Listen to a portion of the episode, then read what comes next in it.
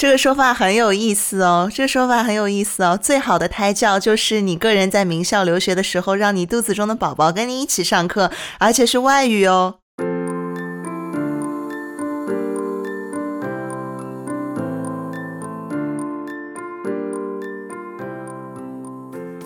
Hello，欢迎收听留学生博客节目，我是主播郑宁。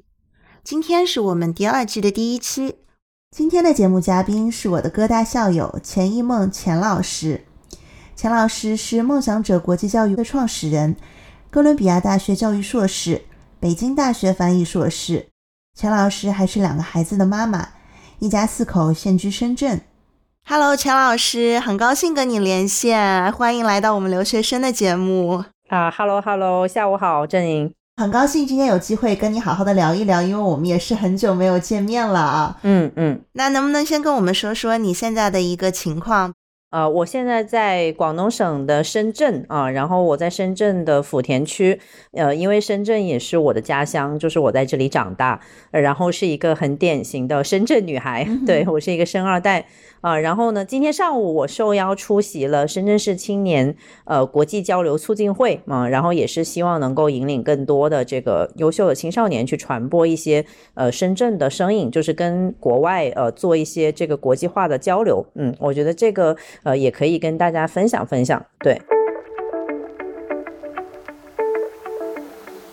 我跟钱老师，我们其实是哥伦比亚大学教育学院的校友，对。但是在当时留学期间，我们彼此是不认识的。嗯嗯。我的想法是，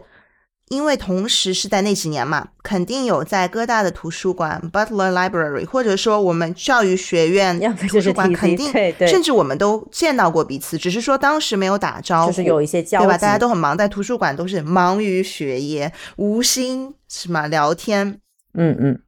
无心社交，对，当时不知道彼此是谁。对，那回国之后呢？因为我们两个都同处于教育行业嘛，是的，所以就有了校友的介绍，工作机会。我在深圳跟钱老师正式相识，后来也成为了非常非常好的朋友。对，嗯，所以也很感激这一段经历啦。就不得不说，缘分还是很奇妙的，很神奇。是的，是的，是的。所以这就引出了我今天想跟你聊的第一个主题啊。我给他自己归纳总结了一下，叫做留学期间边读书边生娃，毕业后马不停蹄回国创业，钱老师的高校人生，对吧？就因为。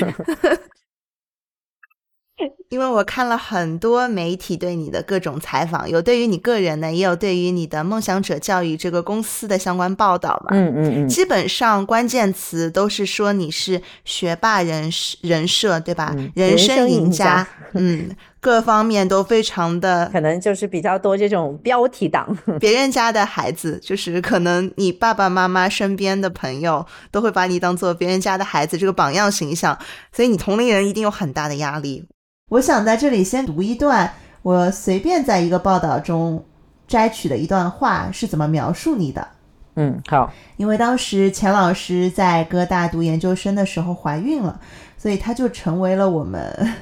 哥大教育学院历史上第一位边怀孕边读书的国际学生。所以这篇报道中有一段是这么说的：怀孕之后的钱一梦作息格外规律，白天做阅读，完成学校的作业。晚上上课，于是下午的时间就成了他的自由时光。敢闯敢拼的他，自然不会轻易闲着。考虑到日后打算做留学事业，钱一梦借助互联网联系上了许多高等院校的教授。一年的时间里，钱一梦的公司成功签下了近二十个高等学府顾问。嗯，哇，是这样一段描述，立刻就把你这个高校开挂的人生，就是展现的淋漓尽致。对，真的很厉害。所以我就想以这段话为切入点，你能不能跟我们简单谈一下，当时怎么会在留学期间，嗯，我怀孕了，然后就那段经历有什么你觉得可以分享的吗？这个可能就是很多人都会好奇，就是为什么我能够在就是同一个时间段里面做那么多事情？呃，其实我觉得可以，呃，就是归功于就是我的这个做事的效率以及执行力会比较强啊。那么其实这个孩子的事情是不在我的呃最开始的规划里面的，因为当时我去这个哥大求学啊，正常来讲应该就是说去留学，然后之后再找工作，然后结婚生子，可能正常人的顺序 就是跟我有点不太一样啊。但是当时因为就是就是这个呃，跟我老公也是有缘分，然后我们在这个美国结婚了，然后呃，当时在哥大我也是意外的这个怀孕了啊，当时当时当然是一个意外的惊喜，对，呃，然后我的家人也非常支持我，所以我当时就同时在这个留学的期间呃生了宝宝，对，呃，以及就是我在去哥大之前，其实就是有在从事就是帮这个一些学弟学妹呃修改文书以及指导他们申请的这样的一些工作，所以在这个出国之前，我注册了国内的公司啊，所以去美国之后，就是在哥大，对我也持续的在做这个升学的指导的这样的一个工作，嗯，只不过就是说当时因为有学业嘛，所以就是说不像就是回国之后能够全职的去投入，呃，但是当时因为也接触到了很多这个优秀的哥大校友以及一些呃藤校的这样的一些校友，所以当时我们也签了非常多的合作的一些顾问，呃，所以我们这方面就是说人脉呃资源，我觉得利用的还是比较好。所以其实你当时怀孕不是意料之中的，而是一个意外的，是吗？对，是一个意外的。嗯，我知道你是一个做事非常有规划、非常有条理的人。嗯，那这件事件对你的影响大吗？当时是不是打乱了你的一个计划？因为你本身的计划应该只是在各大读个书，对吧？对对对，读个书，然后读完书再去完成这些呃，就是人生的一些 大事。对，所以当时你。发现自己怀孕了，你当时当下的反应是什么样的？之后你是及时做了规划调整吗？对，是跟就是家里人商量，还是呃怎么样的？其实当时我觉得对我还是会有一些情绪上面的波动，因为我是一个就是做事比较有计划性的人。当如果说我的计划被打乱了，可能我当时呃会需要就是说迅速调整自己。呃，我觉得我当时就是做的呃就是一个比较对的事情，就是我第一时间跟我的妈妈，就是跟我的家人说了这个事情啊，就是也没有说去隐瞒，因为当时我可能还是会有一些呃小恐慌，因为毕竟第一次经历这个怀孕这种事情，然后就是又是。一个人要去读书，呃，那么我父母就是跟我商量了之后，就是跟我现在的公公婆婆当时也通了个话，因为他们是在浙江啊，对，然后我是浙江媳妇，呵 呵好像你也是浙江，对对，这个还蛮有缘分的，对，然后对我当时就觉得浙江的，对对对，浙江的这个公婆，因为我老公也以前也是在杭州上学的，对，所以我觉得跟你还是蛮有缘分的，对，就是可以做一个浙江儿媳妇，对，当时我公公婆也挺支持我的，就是说，呃，如果说需要他们，就他们是。尊重我的意见。如果说在国内，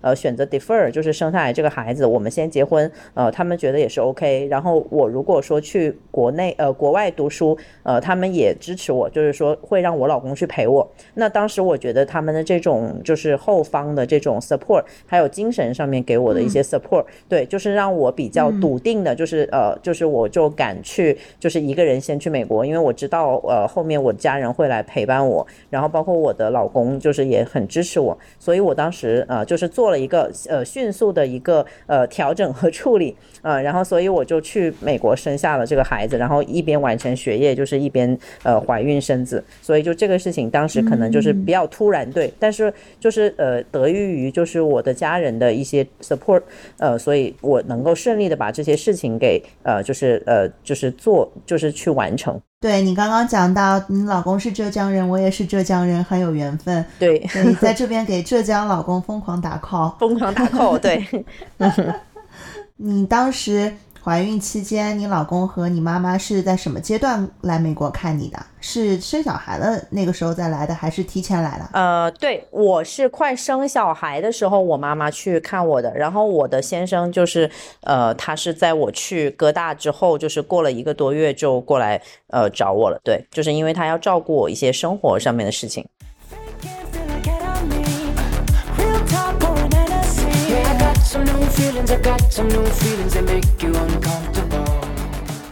在你怀孕期间，不是要开始做产检，嗯，还有之后就在美国的医院生小孩。你是在公立医院吗？就保险政策是什么样的？因为我听说都很昂贵，哎。我当时是在那个五十九街的那个 Mount Sinai，因为那个 Sinai，呃，它是非常有名的医院。然后我觉得那个医院它的费用其实，如果说要自费的话，应该是比较高的。就是我关注了一下，就是哥大的它的保险非常好，因为它基本上全部都 cover 了。就是我自己只给了两三百刀的这个就是基础的一个呃就是 copay 的费用。那它哥大的保险就是只有两对，就是 两三百刀。对你应该挺吃惊的，可能听到这个数字。对，因为很多。多人可能都知道，就是说在美国生孩子是比较贵的嘛，因为它的条件各方面资源也比较好。对，呃，所以说有很多呃，就是我们国内的孕妇，呃，专门赴美去生子的这些人，他们其实也都是花了几十万到上百万的这种费用。对，但是我们当时作为国际学生，就是我们会强制的，就是购买，就是被要求购买哥大这个保险。然后哥大这个保险，我觉得对女孩子是特别好的。对，就是大家可以注意一下这一点，就是哥大的保险，它每个月对，就是呃，就是每个学期说错了，就是呃四到五千刀，我记得就是有几千刀的这样的一个费用，但是它就是包含了所有，就是我产检到生孩子那一天，呃，所有的这个就是费用，因为我算了一下，总共可能是四万七千刀左右啊，那这个钱其实也不少，对，就是都是保险 cover，对对对，呃，说到这里，可能很多小伙伴就会觉得说，呃，好吧，就是觉得。自己就是留学期间没有生孩子，感觉亏了很多，亏了。对，现在你也觉得是不是？对，大家可能都在那里吐槽，对，就是说他们不没有生孩子，感觉就是也没有怎么用过这个保险，因为好多人他们就是生病了，就是吃一吃自己带的一些药啊什么的，就对就过去了，也没有说就是去医院呐、诊所呀这些。对，但是我可能就是把这个 对，就是就以至于我觉得我第二年的这个就是保险费非常亏。对，当时我妈妈开玩笑还说啊，你要不第二年再生一个，这样就完成任务了。对我我说啊，还是算了吧，达标了。对，让我休息一下吧。结果没过多久回国了之后，还是怀了老二。对啊，所以我在这里要插科打诨一下。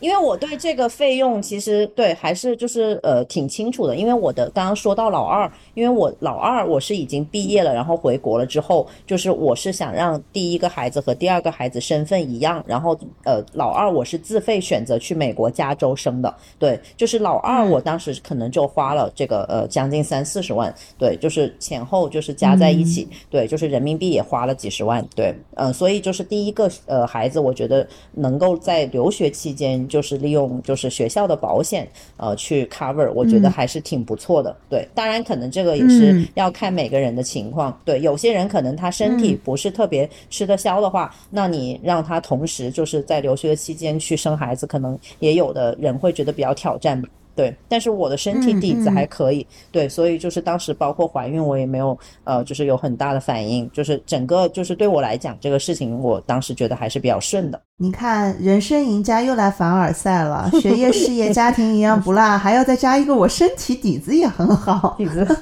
对，因为我学跆拳道，嗯，对，一般的人听到之后就不太敢惹我了。身体素质很好，嗯嗯嗯，所以说这边要插播一下，就是说在国外留学或者说工作期间意外怀孕怎么办？没关系，国际生保险了解一下啊，把这个政策都了解好，看看哪些是可以 cover 的。对对，了解好，对，是可以，就是跟那个学校的保险的办公室，就是去沟通的，对，这个也是我的一个建议，对，因为其实当时我们就是各大基础的套餐好像是 Gold 这个档，但是它是有一个 Platinum 的档的。就是如果说你加个几百块钱，可能就对对，他就可以升级。对，因为他也了解到，就是他也可以理解，就是不是每个人都需要那个 premium 或者说更高级的一个服务。但是如果说你愿意升级的话，他是可以呃加一点钱升级的。对，当时因为我已经去之前知道我自己怀孕了，对，所以我就很明确的跟他们沟通了一下这个事情，他们就是也建议我可以升级一下。对。呃，那它就会 cover 的更加全面一点点，对，所以这些政策其实就是还是要自己去了解一下，就是说选择适合自己的。嗯，哦，是这样子。那我记得我应该就是最基本的国际生保险的，对对，大家一般都是不太想买，就是反正就是强制买的，就是那个，那我们就买一下呗。对，当时还觉得挺贵的，因为学校在交费用的时候，它有一个明细嘛，哪些部分是学费，哪些部分是住宿费，呃，哪些是 insurance，还有国际生的话保险。险一定要加对，但我觉得后来想想还是蛮值的。当时在国内也特别流行说打那个 HPV 的疫苗，你有印象吗？但大陆是不能打的。但我们留学期间的话，哥大是国际生打 HPV 疫苗，它也是全包的。后来 HPV 疫苗才引进香港什么的，所以我现在想想还挺好的。呃，对，是的，是的，嗯，然后我们就是上周那个回来看我的学生还说，我们哥大的那个保险还包两次，就是呃看牙医的，就是洗牙的那个，对，就是这个就是当时因为是吗对对对，当时我没怎么 去，对我第二年有去，呃，他们就说我们哥大在一百二十。呃，街的时候那边是有一个，就是我们哥大自己的那个牙医诊所的，就是 mental，呃，对对，dental 说错了，嗯对对对对，嗯嗯对，那所以就是有很多这种东西，可能就是有些人是不知道的，对，其实是可以利、利用一下，是的，嗯嗯，嗯，这点特别重要。嗯，对?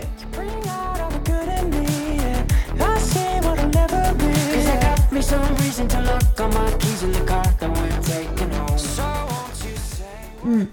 你觉得你的留学生娃这个模式可复制吗？因为在外人看来，你就是一个人生赢家，你的时间线好像特别的顺，嗯，学业、事业、家庭一样不落，全部都走在别人的前面，哪怕是意外怀孕，好像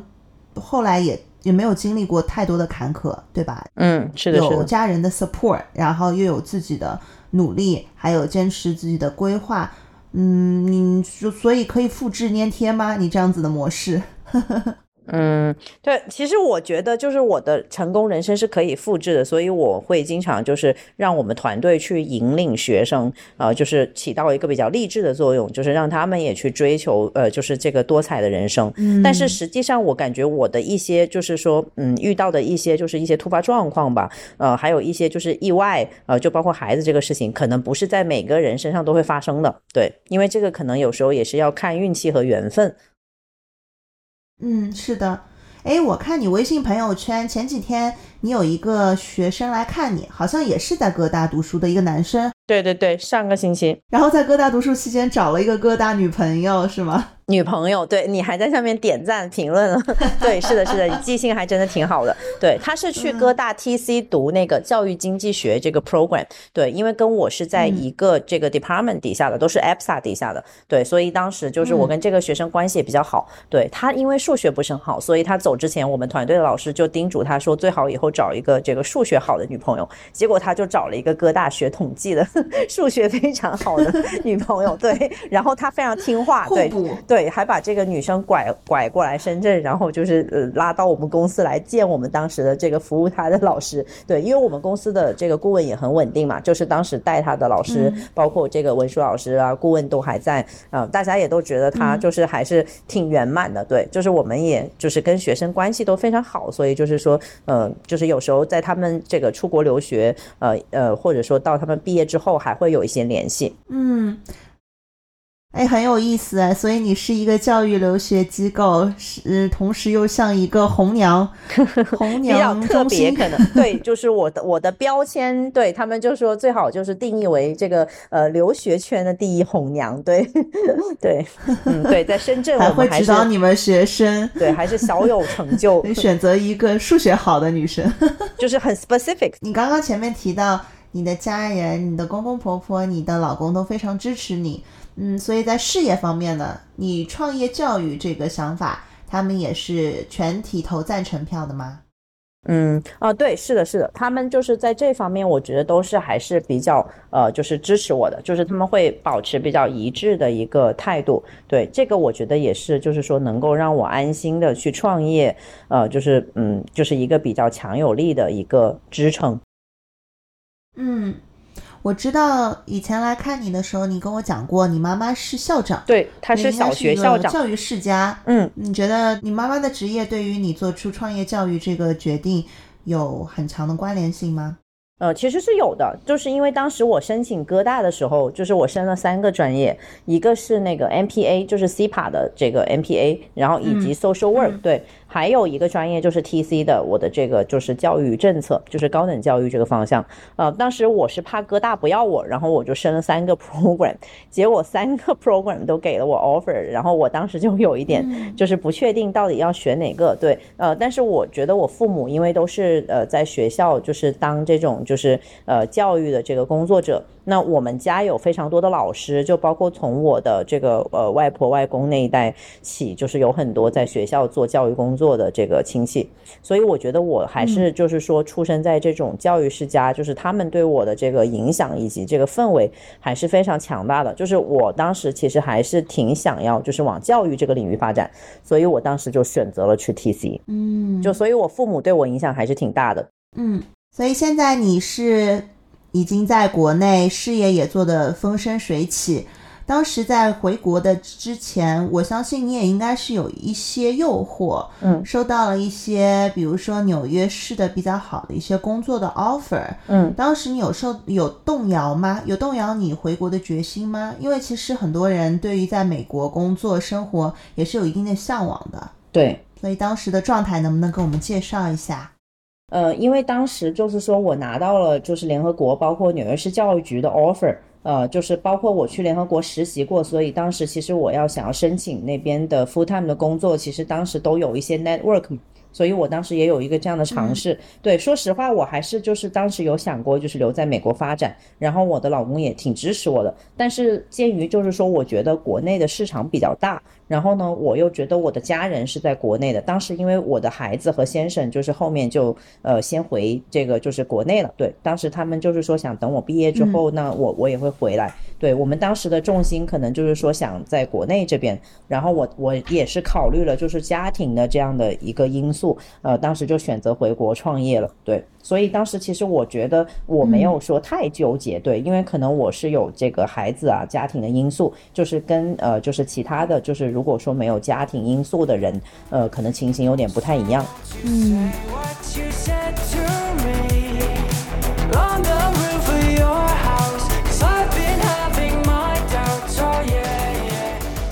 你刚刚有提到其中一份实习是就是联合国的嘛？嗯嗯，中国学生在留学期间能得到联合国的实习机会，都是一个就是非常光荣的事情，很多人都会 极力的去描绘这段经历。嗯，因为毕竟这个 title 是联合国的 internship 嘛。当时你收到的 offer 是什么样的？你做的是具体是哪个职位呀、呃，我当时是在 UNICEF，然后就是做这个就是会议的这个会务的工作，对，就是他们这个 admin administration 这一块，对，因为联合国它有些很多不同的这个部门，就包括像 information 啊，然后还有或者说有些人是负责这个就是会议的这个就是 administration 这个工作，对，还有些人可能是负负责这个就是专业性比较强的，就是像法律啊、会计这一块，对，因为我是之前本科是学这个，在北大是读这个翻译呃方向，对，在这个出国之前我是英语专业的，对，后面就是说在哥大我是学教育，所以他们对我的这个就是背景其实也是比较感兴趣的，我觉得。就包括我之前在这个非洲义工，呃，就是当过义工嘛，在肯尼亚支教过，他们可能觉得我的这个国际化的履历是比较符合联合国的那个标准，对，那我在 UNICEF 主要是负责就是那个就是当时儿童基金会有一些。嗯，这个会议就是他们会讨论一些提案，然后我会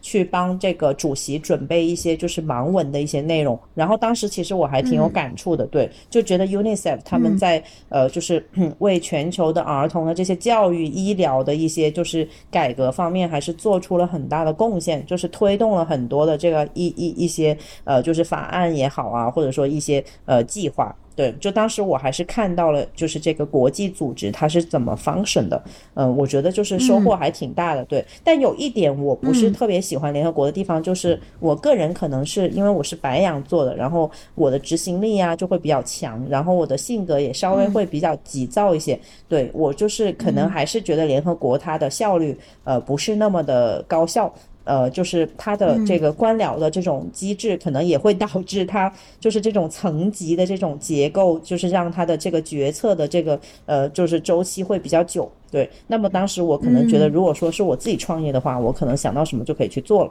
对，这个也是我回国的一个，对对对，一个原因。嗯，但是因此我也结识了很多这个联合国的一个一些人脉。对。就包括 UNICEF，对，现在我们呃跟北京的这个 UNICEF 里面，就是也是有一些呃交流，呃，就包括这个我们在这个纽约这边的，就是呃像 UNICEF 他以后就是说后面就是我离开了之后，他们有什么活动，他们很多时候第一时间还是会跟之前的就是在他们那边工作过的人发一些邮件，呃，就是说去 reach out、对对对，我觉得这个就是呃关联还是挺不错的，因为我们呃这个现在梦想者也会呃跟联合国教科文组织他们有一些这个包括 UNDP 有一些合作，呃，就是让我们的这个青少年能够参与到这个联合国的一些项目当中。对这个，我觉得就是说跟我最开始的教育理念是一致的，就是说把好的教育资源带给国内的学生。还另外一篇我看到的你的报道，讲到说公益是教育的归宿，这句话是你说的对吧？钱老师的名言，钱老师认为公益是 教育的归宿。对对你是什么时候对公益产生了兴趣啊？嗯，因为我七岁的时候就皈依了，我我信佛，对，因为佛教里面有一个很重要的就是观念，就是利他嘛，呃，那就是撇开这个呃宗教信仰不谈，就是我从小就是因为呃被我妈妈引导，就是经常会去做一些义工，就是从寺院开始，然后就有这样的一个缘起，然后也会他也会带我去做一些这个参加一些这个呃公益慈善的活动。那我觉得就是说我自己可能也是比较喜欢帮助别人的，就是包括呃给人家介绍对象是吧？这个也是一个就是利他的行为。对对对，嗯嗯。那我觉得其实很多时候就是可能做教育吧，也是在帮助别人。那我觉得其实呃对对对，可能我跟其他的一些就是留学机构的一些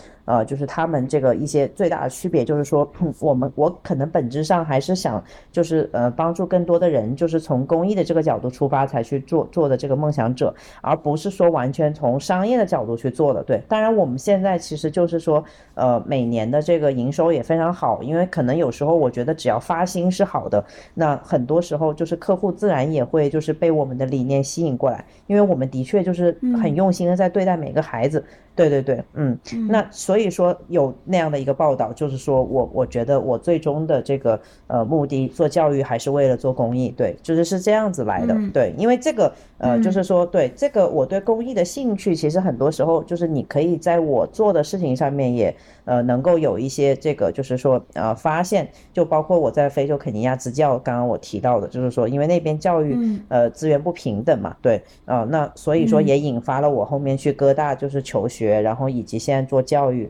对的一些兴趣，嗯嗯，嗯，对。在非洲肯尼亚支教你待了多久啊？嗯，当时我待了三个多月，因为当时就是大学毕业了，就是那个暑假是比较闲的，然后我也比较有空。呃，我当时就是在的那个学校是内罗毕当地的一所就是小学，因为那个小学有两百多个学生，但是他只有三个老师，你可以算一下这个哇师师生比比完全对非常的 challenging，对，而且他们就是说他们这个学校因为呃就是塞了很多学生，他们的年龄段其实是不一样的。它的 range 就很大，对，从小学一直去到初中，那你可能就是说，你旁边的同学可能跟你都不是一个年级的，所以当时我们就开玩笑说啊，在非洲小孩都不能抄别人的作业，就是因为我们的作业对每个人可能都是一样的，对，但他们的作业很多时候就是说，呃，不是不同年级的，然后我们都是用老师的这个手去出出来的，因为那边复印打印的设备也比较匮乏，对，所以他们就是说，很多时候就是一种比较原始化的这种差异化的教学，对，因为那边教育资源的稀缺和不平等，的确就是说引发了我一些思考嘛。所以我在那个 TC 读教育的时候，就选择了这个 Michael Rebel 做我的导师，因为 Rebel 是这个研究就是教育公平和教育平等的这个一些方向，对这样的一些课题。呃，当时就是说，因为我创办梦想者的理念和初衷也是让更多孩子接接触到最好的教育资源，所以就是我觉得这一点是非常重要的。就像我刚刚讲的，就是如果说大家都急功近利的去搞那个营销的那段手套，呃手那一套手段，呃，那都去掐尖，嗯。或者说对，都去抢占这些先机，去为了案例然后不择手段，那我觉得中等或者中等偏上的学生就没人管了。对，其实他们是最更加嗯。需要挖掘和帮助的，因为我们很多逆袭的案例都表明，其实呃，像我刚刚说的，只要我们挖到孩子的潜力，就是说我们用最好的资源去给他们去提升，然后最后我们在文书上面能够呈现，那他们最后其实肯定就是会有比较好的录取。对，这个我觉得可以嗯影射出这个就是说。我们最开始的一些初衷吧，哇，你一个人可以在在肯尼亚待三个多月，我还是很佩服你的。女生跟男生不一样哎，这生活条件肯定很艰苦。对，当时我是一个人去的。对我父母其实都有点担心，对，因为我当时打了八个疫苗，就是 其实现在想想还是有点后怕的，但是可能当时也比较比较年轻，就是比较热血嘛。对，的确我也是挺喜欢公益的，不然我觉得可能很很多人他们首先说到非洲，他们第一反应就是穷，第二反应就是可能就觉得啊，一个女孩子去那里好像感觉就是不是很安全。对对，因为那个时候对我当时去的时候，其实是我自己做的这个决定，我自己去跟这个国际义工组织申请的，呃，这个机会，我我是申请到了，准备快准备去了，才告诉我爸妈，对他们当时还是有点担心的，但是他们也呃挺信任我，就是说觉得呃也是很支持我，所以最后他们也没有拦着我，呃，对，当时就去了。嗯，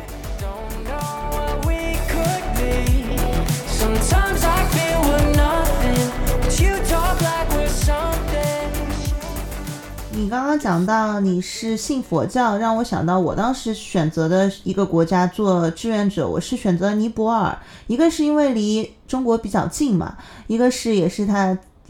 各方面的费用比较低廉，还有一个是当时他给我的几个选择，呃，做志愿者他是有几个分支可以选，比如说有一个是在僧侣院进行支教。一个是孤儿院支教，一个是农业与环保方面的，嗯，但是就是我作为一个中国城市出来的女大学生，我对于农业与环保我是一窍不通，完全不懂，我根本就不知道如果我选择这个项目，我需要做什么。说是要观察和参与尼泊尔的农业工作，要分享现代化的农业技术，这种这个就是我完全不懂啊。所以那僧侣院支教，我觉得我也不是特别了解那边有什么样的条条框框，有什么样嗯 regulation 需要遵守。嗯，所以最终权衡了一下，我选择了是去孤儿院支教。然后我参加的那个组织，它应该是是尼泊尔政府授权的，也是一个社会福利理事会下面的一个志愿者协会。但是后来去了之后，我才发现，它那个的话，嗯，不像你的肯尼亚的项目那么的深入。我那个项目更像是一个游学，就像旅游的成分比较多。比如说你去两周，那其中的一周你是在孤儿院进行支教，第二周其实就是自己玩了，所以是游学的性质比较重。嗯，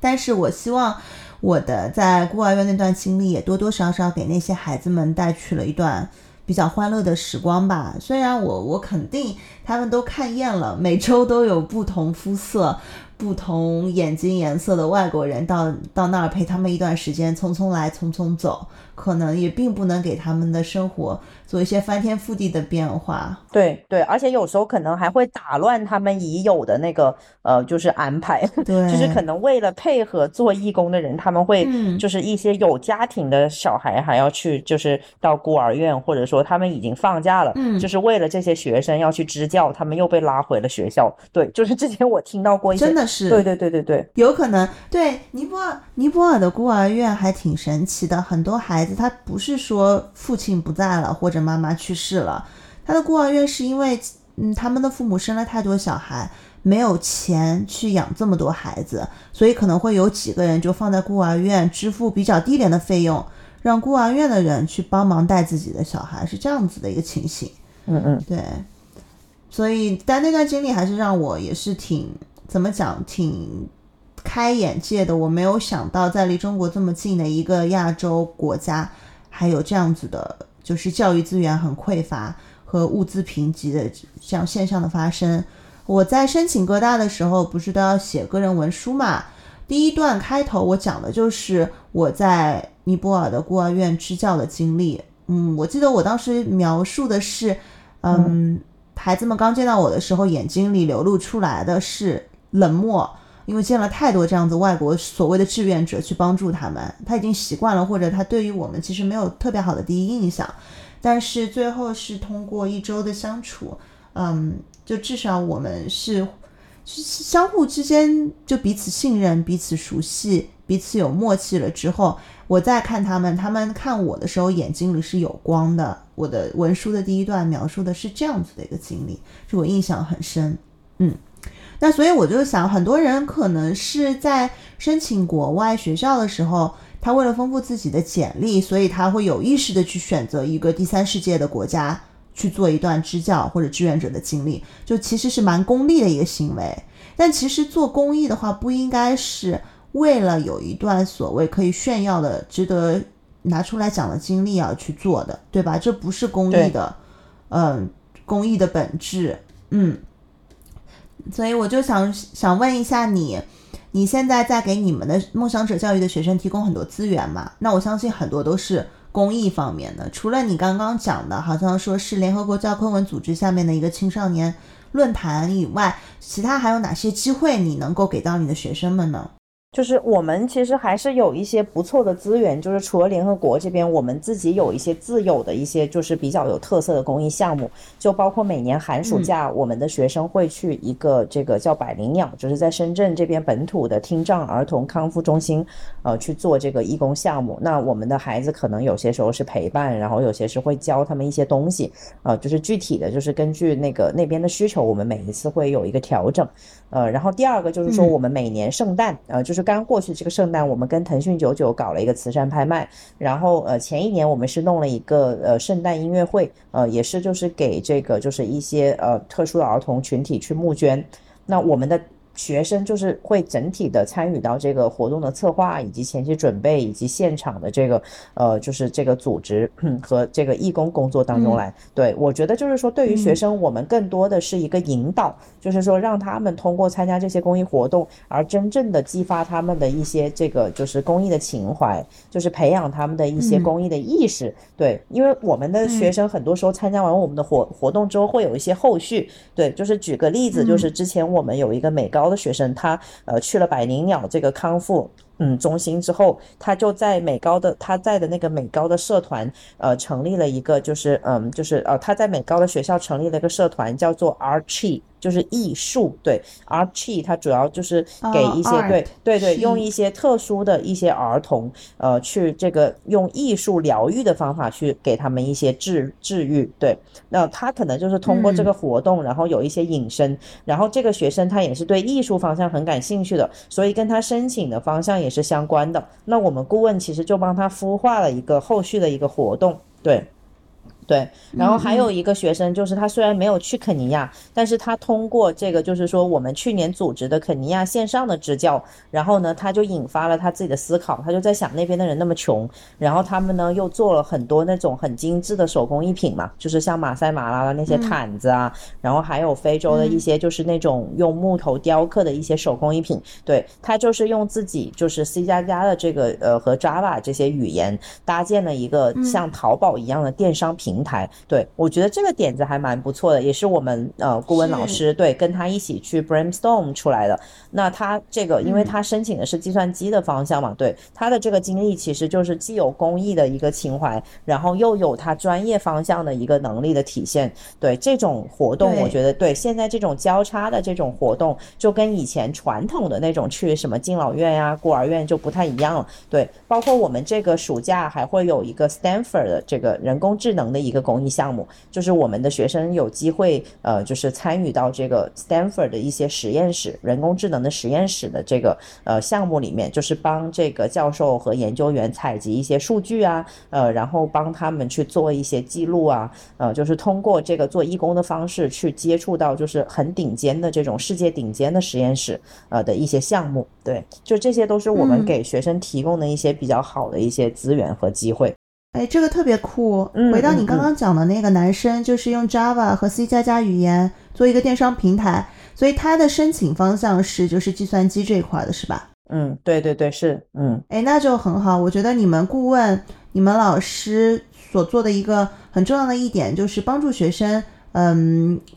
找到他所擅长的、他的专业特色，然后发挥自己的专长去做一些公益事业。不是所有人都是去一股脑的去给灾区捐钱，所有人都是利用空余时间去看孤寡老人，去在路上捡垃圾。就一定要发挥出自己的特长，有什么是别人做不来的，但是你可以做的，就在这方面做到精，做到专。对。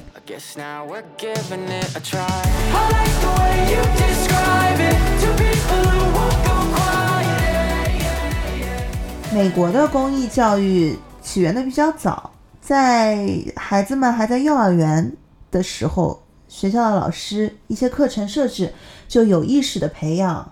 公民精神和公益意识。但是我总觉得，在中国国内，在大陆，现在公益教育还是一个是起步比较晚，一个是流于形式表面。就像我刚刚讲的，都都是说给灾区捐钱，看望孤寡老人，捡垃圾。嗯，当然，这个我讲的可能更多的是一些公立学校的现状，国际学校啊、民办学校这块国际化视野，嗯，比较好，跟国际接轨，现在应该有越来越多的机会了。嗯，另外的话，我觉得可能是因为应试教育体制下评价标准比较单一吧，对，所以很多学校或者一些教育机构没有这个主观意愿去让学生去组织他们参加一些公益活动，更多的只是说，你作为一个学生，你的当务之急肯定是要保证在校的 GPA，这是首要的。其次的话，那你如果有一些竞赛该去搞的，你就去搞竞赛。或者说别的一些背景提升，你去做这块，总觉得是公益是对于很多人来说是很次要的一个组成部分。嗯，我不知道你怎么看我们国家现在的公益教育的现状呢？嗯，就是我觉得我们国家的公益教育就是也在就是一个螺旋上升和进步的一个呃过程当中，因为最开始我们国家的公益可能有时候会留一些形式，就是说呃它是比较传统的这种公益的模式，对。但是现在我觉得就是说像我们深圳这边啊，就是一些广电基金会啊，还有今天上午我去参加的那个青少年就是促进呃就是国际交流促进会，呃这些不同的协会啊，就包括外办呀。呀，这些他都会组织一些，就是这个青少年能够参与的一些，呃，公益的活动，就包括广电，它还有一个青少年公益学院啊，就是成立了这个公益学院，呃，也是会对公众开放，就是你可以去注册，呃，它的这些公益学院的课。对我觉得现在就是说，我们国家对于培养，就是呃，这个就是说。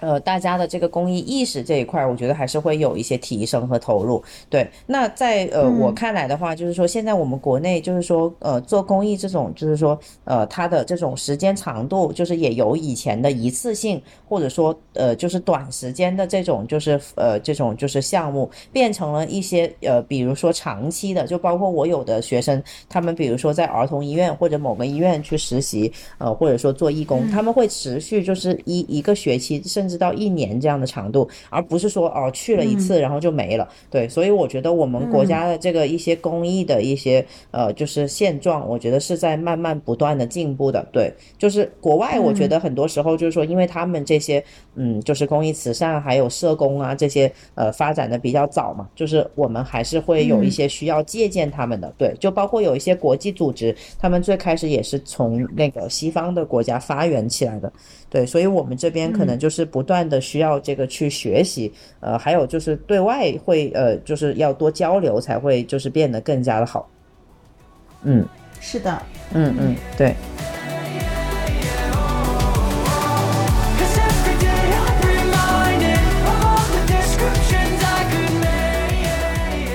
之前你是在 NGO 做一份实习，现在你是自己在一个 for profit 公司，你是自己的公司，自己是一个女企业家，这期间的差别肯定还是非常大的。嗯，那我觉得也特别有意思的一点就是，你提到现在你们梦想者教育其中一块业务，嗯、就是让学生有很多的机会去参加很好的一些教育方面的活动。那其中有一个就是联合国教科文组织下面的工作坊。就还蛮有缘分的，嗯。那我自己的感受是，现在国内的留学机构非常非常多，尤其是在北上广深，对吧？一线大城市，像你在深圳，我在上海，内卷的太厉害了。那不少机构为了追求或者说维持他们一个非常好看的大学录取率，它对于接收的学生本身的条件都有很多方面的考量，或者说的通俗一点，就是这些机构它只挑选最拔尖的学生，帮他们做留学申请。有很多资质相对来说没有那么突出的学生会被这些留学机构拒绝，就不不签收他们，不签约他们。那我就我想问一下，你们机构会挑选学生吗？你们有什么指标吗？其实昨天我同事还跟我聊到这个话题，因为他说他留意到最近就是有一些机构，好像他们就是说会选学生，就是会一个是掐尖，第二个就是说嗯他们可能会拿这个作为一个噱头，就是因为有时候可能就是说类似这种饥饿营销是吧？对吧？就是说像苹果手机啊，之前就是这个快要出新品的时候，都是这个黄牛都会去排队，就是类似这样的一些现象。嗯他们可能会营造出嗯就是说让家长趋之若鹜的那种感觉，对。但是我觉得教育这个嗯东西吧，就是说，我觉得呃本质上来讲，我觉得还是应该注重它的公平性，因为现在留留学嗯机构就是说，相信就是你在上海那边也有感触，就是很卷的。就是北，尤其是北上广深，对这种一线大城市，他们可能有一些呃，就是会为了追求，就是或者说维持最佳的大学录取率，他们对于这种学生呢，就是说想挑挑选一些拔尖的学生，呃，帮他们做申请，啊、那他们录取的案例相对来说就会更好。那他们的案例好了，可能他们就能招到更多的尖子学生。就是其实很多机构嗯就是说从商业上上面，我觉得是能理解的，对，就他们想形成这样的一种良性循环。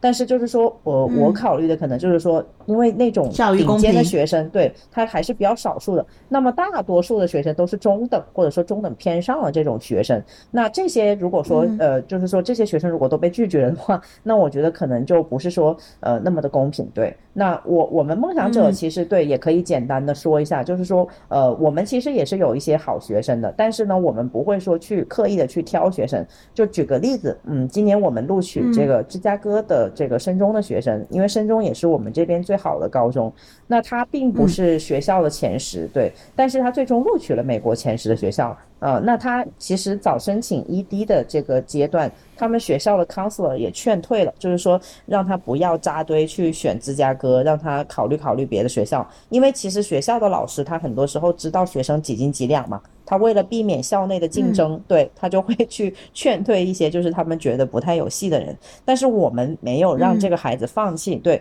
就是我们跟家长也是说，我们是相信孩子的，因为美国的学校它是可以通过，就是说，呃，当然在你的这个硬件条件就是基本达标的情况下啊，就不能说差得太远，嗯。是可以通过就是你的活动奖项以及文书，呃，去营造一个符合学校文化的人设的，就是可以用人设嗯。去逆袭。对，当然这样做嗯。肯定就是说，你要是拿中上的学生去冲，就是说他们因为客观条件没有那些顶尖的学生好嘛，肯定是要付出更多的精力，对，以及就是说我们团队肯定是要把资源就是都倾斜到这个孩子身上，就是说要费很大的力气，可能才有可能帮他冲到。对，最后就是这个孩子早申请录取了芝加哥，因为他当时是深中唯二录取芝加哥的人，早申请的时候，对，那他和他的家人，对，还有学校老师，那以及他的同学，其实都觉得这个真的是一个妥妥的逆袭。对，因为另外一个录取芝加哥的学生是年级第一名，那个学生录取芝加哥是求稳才异地的芝加哥，就是人家那个是毫无波澜的。对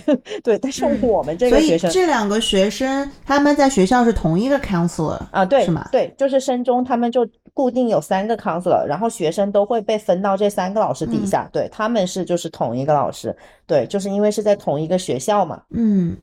深中的确是你们那边很好的一个学校，还有深国交、深圳实验是吧？这些学校。对，还有深国交和贝塞斯，我们现在也有挺多国际学校的，嗯，我知道深圳的话，教育环境还是比较特殊的。嗯，然后出国潮也是这几年来一直是有增无减，然后包括深圳周边的一些二线城市的人也特别喜欢把孩子先送到深圳的国际学校就读，然后再慢慢的再走出国这条路。对，因为好像深圳你们的中考政策有一点特殊，是吗？就很高比例的学生在中考之后，他是没有办法进入到公办学校去就读高中的。呃，公办学校，对对对，就是大概升学率是百分之四十多，嗯，呃，还是挺低的，我觉得。那就是百分之五十多的学生是没有正常的公立高中可以读。对，是没有正常公立高中可以读的，这个比例其实还是比较大。嗯，他们可能只能考虑所以分流就分去民办的，对民办的，或者说国际学校，或者说他们就有的读职校了，就嗯职高。对对对，就可能没有办法读高中。哦哦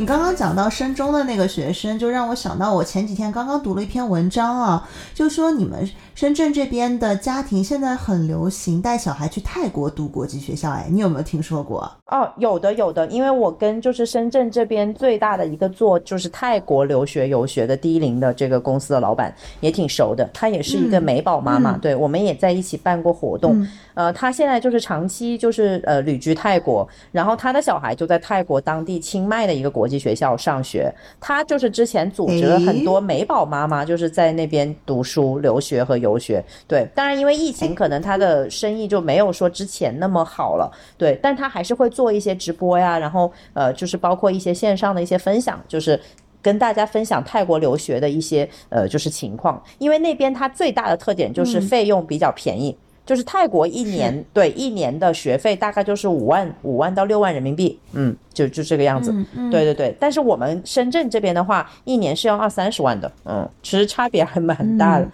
是的，是的。哎，那我觉得我们讲的是同一个人哎。我说的，我看到一篇文章报道，是深圳的妈妈，她的应该是女儿，现在是在清迈，嗯嗯，是陈静吗？嗯，对，就是静姐。名字好像是，好像是，对对对，一一个很热爱运动的一个姐姐。对对对对，她女儿还挺可爱的，嗯，就是我跟她关系也挺好的，应该是同一个人。对，因为她我们都是那个美宝妈妈那个群体，所以有时候我们就会在这个上面去呃，就是交流。嗯，你刚刚讲到一个说是呃泰国的国际学校学费相对国内来说是比较低廉，嗯还有一个我看到其实数量也是众多的，可以由你由你选择。除了在清迈，其实曼谷是最多的。曼谷的话有大概五十多所国际学校，而且就是因为你肯定知道，现在美国顶尖的大学它在。给学生发 offer 的时候，他会考虑到一个录取学生的多样性、多元化。那同样是深圳中学或者深国交，他的确学生非常出色，但是前十，比如说深圳中学前十的学生，那美国的一所前十的大学不可能就发十个 offer 都给这个深圳中学的。嗯，但是你同样，你比如说是在清迈的一所国际学校，你的成绩只是在前二十，没有前十那么好。但是美国的前十的那所大学，为了保证生源的多样性，它会倾向于给泰国的这所学校的前二十的学生发一个 offer，对吧？你懂我这个意思吗？对对，我我懂。所以这个就是说，很多人有这方面的考量，觉得孩子如果不能做这最顶尖的百分之十，但是可以在别的地方做百分之二十呢，他会选择走这一条路，把孩子带去国外读国际学校，然后再去申请留学。嗯嗯。对，这是我的一个最近看的一篇文章，我还蛮有感触的，觉得哦深圳的家庭为了小孩子的教育，真的是有很多条路，或者说曲线救国，就很多种选择吧。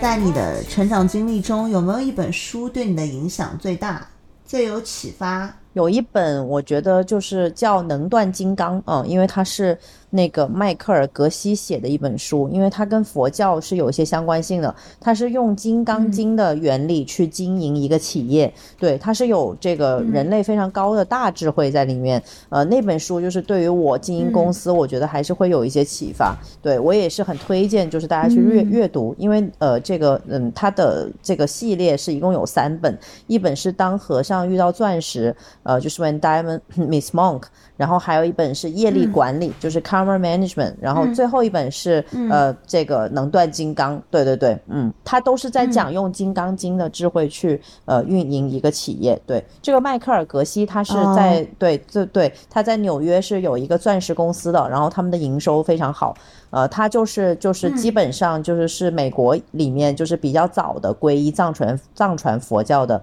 呃一批人，对。然后他之前就是跟我们哥大的一个教授，就是 Robert Thurman，呃，也是有联系的，他们是师生关系。然后 Robert Thurman 就是我们哥大的那个就是东亚研究的一个，就是专门教藏传佛教的一个教授，对我也去旁听过他的课，所以我觉得还是挺有渊源的。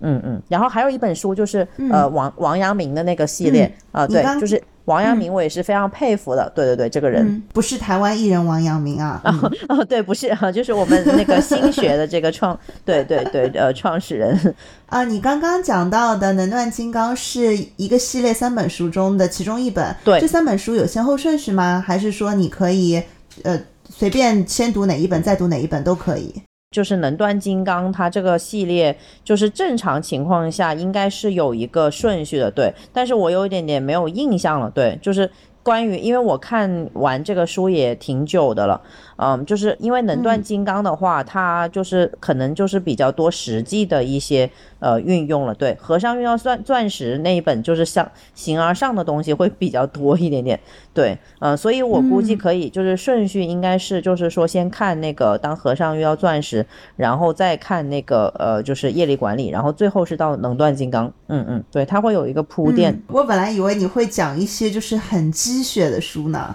哦哦，我知道你妈妈不是从小就会给你就分享一些好书啊，影响你。哦哦，二十一岁当总裁，对，然后就 是墨迹，这这个书名杨澜。二十一岁大家。都看过一些书，对，可能最就是说，因为我的年龄也发生了变化嘛，然后以及我创业，其实从一四年到现在也有八年时间了，然后我觉得我们公司也有一些沉淀，所以我现在嗯可能就是读书，就是更加可能追求它的一个。呃，就是实用性，对，就是因为我这个人本身其实是一个比较有激情的人，所以我可能更加需要一些深度的一些思考。对对对，可能就不是说那种表面的积雪，或者说成功学营造出来的那一套效果了。对，因为可能我嗯过了那个阶段，就是现在追求的是一些，就是更加就是一些比较有哲理或者更加富有智慧的一些东西，嗯，就是说去帮自己去提升一下。嗯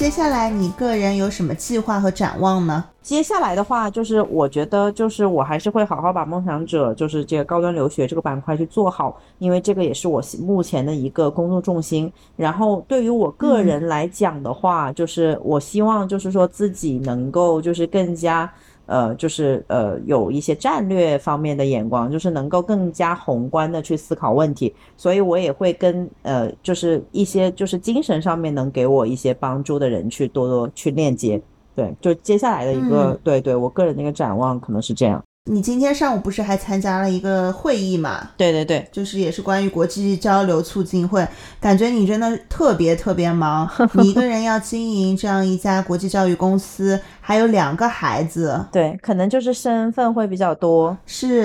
然后你又热心于公益，嗯，就是社会社会活动方面你也是有多重身，份比，较活就觉得，真的是一个时间管理大师。可能也要嗯精精力比较充沛才行。对，因为好多人是觉得我精力是真的挺充沛的。如果如果说嗯精力就是不够充沛，可能就做这么多事情也会比较累。但是我是就是比嗯较乐在其中的，对，呃，就是可以呃嗯简单的分享一下，就是今天上午的那个会的一一些 take away，我觉得呃就是最后可能嗯就是再简单的讲几句吧。对，它这个就是平台是推动青少年国际交流的一个很好的一个平台，然后它也会就是大嗯力的去积极的鼓励呃青少年参与到公益活动中来。他们协会就是这个青国交，它的特点就是说呃会助推就是粤港澳大湾区，因为现在都是大湾区这个概念嘛。就是走向国际，对对，他们会开展一些就是模拟联合国呀，然后还有这个飞越大洋洲以及国际交换生这样一些国际的呃赛事和一些国际青少年的论坛，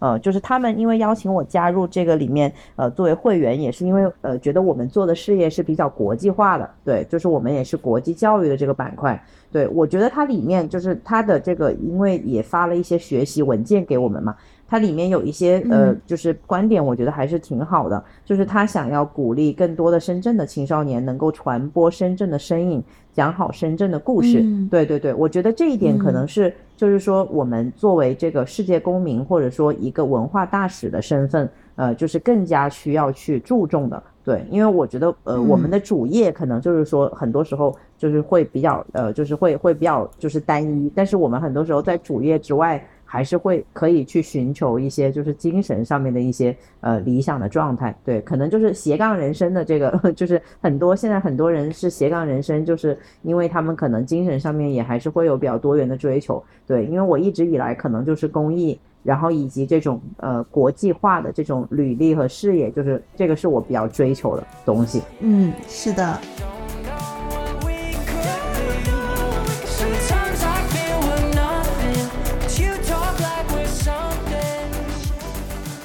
嗯，你妈妈在你的成长过程中扮演了一个很重要的角色。那你现在在对你的两个孩子的教育当中，你会想到说，以后等他们长大了，当他们想到你对他们的教育和培养，希望他们对你有一个怎么样的，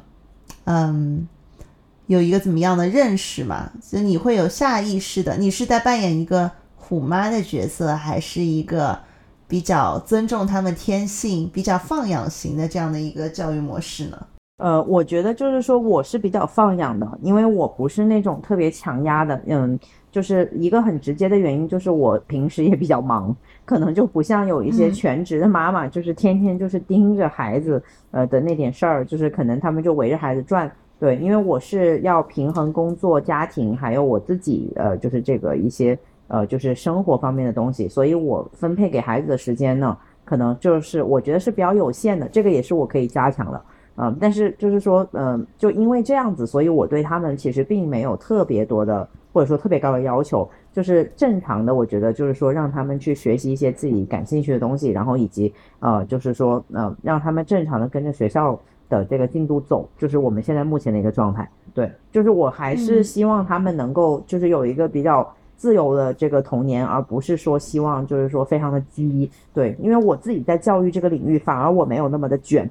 就是我看到太多人都在那里 卷，对，但也许是我还没有到那个时候，对，然后到时候可能就会打脸，对，你可以保留这段录音，对，然后你可以在 十年之后再采访一下我，对，然后那个时候我的小孩可能对，就可能处在这个就是高一高二阶段，然后嗯，有可能我就不会再这么说了，对，嗯，但现在可能因为就是嗯。时间啊、精力各方面，就是说让我可能就是说还是呃更多的是让孩子自由的在发展吧，嗯，对对对。特别好。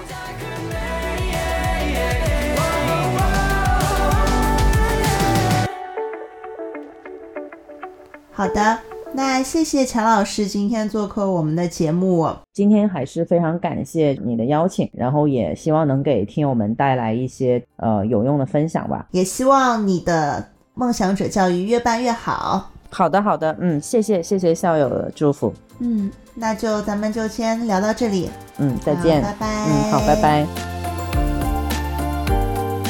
你正在收听的是留学生播客节目第二季，我是主播郑宁，希望你能喜欢这期节目，我也非常希望能得到你的反馈。如果你有任何关于我或这档节目的想法、批评和建议，欢迎你在收听这期节目的 APP 上留言给我，也希望你把这期节目分享给你的朋友们。期待下期节目与你再会。